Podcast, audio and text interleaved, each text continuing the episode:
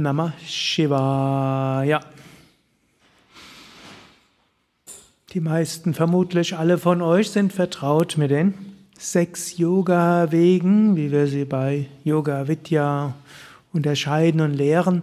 Die sechs Yoga-Wege stehen auch für sechs verschiedene, man könnte sagen, Bhavas, Grundeinstellungen zur Spiritualität. Zunächst mal können wir sagen, haben wir Vedanta Jnana Yoga. Und ist ein gewisser Weg der Gelassenheit, wo wir erstmal sagen, alles, was einen Anfang hat, hat ein Ende. Nitya, Nitya Viveka. Und ich will aufhören, mich mit den Dingen zu identifizieren, die ich nicht bin. Aufzuhören, mich aufzuregen über Dinge, die mich nichts angehen und die kommen und gehen. Ich bin das unsterbliche Selbst. Ein gewisser Weg des Loslassens, der inneren Entsagung und letztlich auch der Einheit mit allen Wesen. Raja Yoga ist eine andere Einstellung. Raja heißt König, heißt Herrschaft, heißt Herrscher. Raj heißt herrschen. Raja Yoga sagt, lerne deinen Geist zu beherrschen. Du bist nicht Opfer von allen Umständen, obgleich wir natürlich auch von Umständen geprägt werden. Raja Yoga sagt auch, was auch immer kommt, nutze es, um daran zu wachsen. Aktiv lerne die fünf Yamas und die fünf Niyamas umzusetzen. Arbeite daran, dass du kein Himsa übst. Arbeite daran, dass du Satya wahrhaftig bist. Arbeite daran, dass du mit anderen mitfühlend umgehst, dass du nicht denkst, du musst irgendwas anderen wegnehmen. Lerne mit diesen Impulsen anders umzugehen. Raj, werde zum Herrscher. Erlaube auch nicht deinem Geist einfach wild rumzurennen. Also, normale wäre, du willst was, also nimmst dir. Du brauchst was, also und so weiter. Raja Yoga sagt, werde zum Raj. Lerne deinen Geist nach innen zu führen, Pratyahara. Lerne zufrieden zu sein mit dem, was du hast, Santosha. Lerne deine Sinne zu beherrschen. Aber lerne auch deinen Geist zu beherrschen.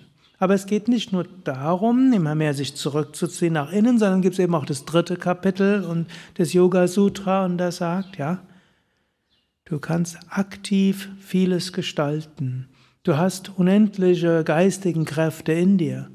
Nutze sie zum Wohl von anderen, aber identifiziere dich nicht damit. Raja Yoga. Dann gibt es den Bhakti Yoga.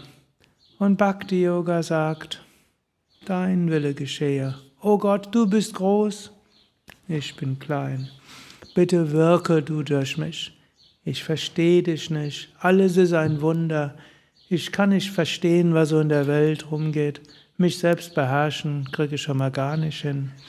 Und diese Nicht-Identifikation klappt sowieso nicht. Oh Gott, bitte, hilf mir.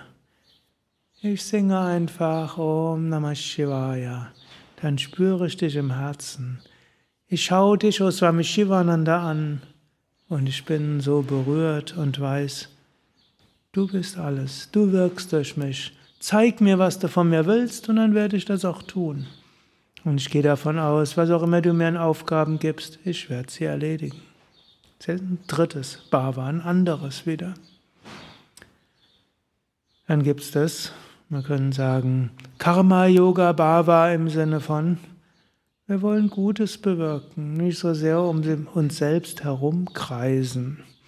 Und überlegen, was brauche ich, was will ich, wie beherrsche ich mich, wie ziehe ich mich los, wie unterscheide ich und so weiter. Sondern, was kann ich Gutes bewirken? Da ist ein Mensch vor mir, der leidet, ich will ihm helfen. Da sind Dinge, die schiefgehen, ich will mich dafür engagieren. Da ist eine Ungerechtigkeit, da muss ich mich für einsetzen.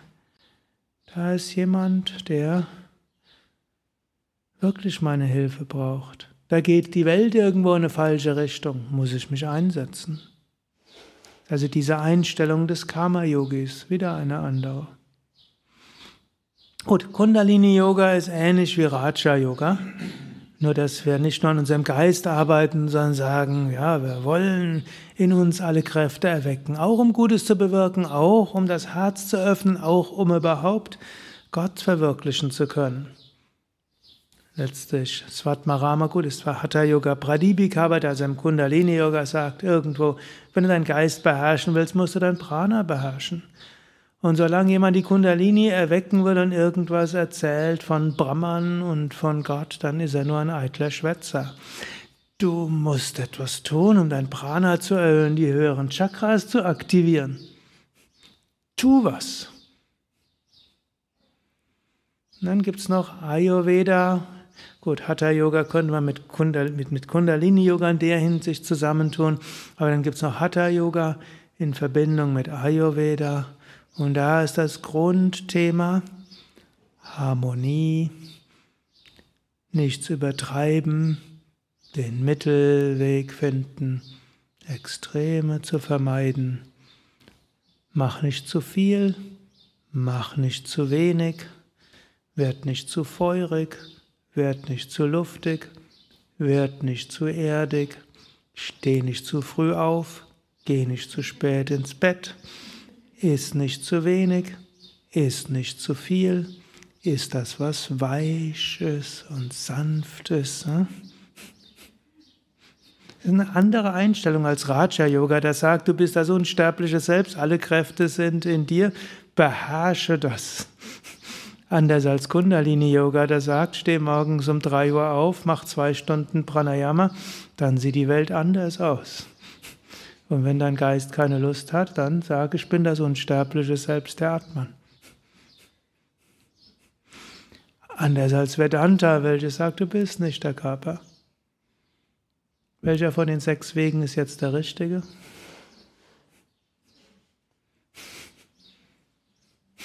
Alle.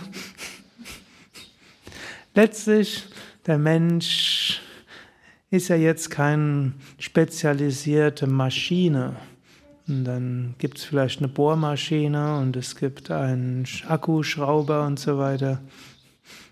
Sondern wir sind ein Organismus und wir haben eben alles. Es ist manchmal wichtig, sich um Harmonie zu bemühen und sich zu regenerieren. Da ist diese Grund-Ayurveda-Einstellung. Die muss ich natürlich nicht nur mit Ayurveda verbinden, das kann auch Psychotherapie heißen, das kann Reha sein, das kann Yogatherapie und so weiter sein. Es ist aber, aber wenn wir einfach nur ein ganzes Leben probieren, in Harmonie zu leben, ist auch langweilig. Können wir uns auch beerdigen. Gut, aber Harmonie beim Menschen heißt natürlich auch sowieso Organismus und wir müssen auch was tun. Wenn wir das Konzept der Harmonie weiterführen, dann hört es natürlich noch mehr. Aber hm, Raja Yoga dann rausgehen aus der Komfortzone mehr. Kundalini Yoga auch. Und Bhakti natürlich. Dein Wille geschehe. Und Vedanta. Alles ist letztlich ein Spiel. Aham Brahmasmi. Und natürlich, jeder Yoga-Weg enthält immer alle anderen mit in sich, egal welche. Wenn ihr eine längere Schrift darüber lest, steckt immer alles drin. Und so könnt ihr gerade überlegen, in welchem Stadium bin ich gerade. Oder in diesem Moment Vedanta-Einstellung, Bhakti-Einstellung, Raja-Einstellung, Ayurveda, sanft Hatha-Yoga-Einstellung, Kundalini-Yoga und Intensiv-Hatha-Yoga-Einstellung. Karma-Yoga-Einstellung. Shat-Yoga-Einstellung, alles zusammen.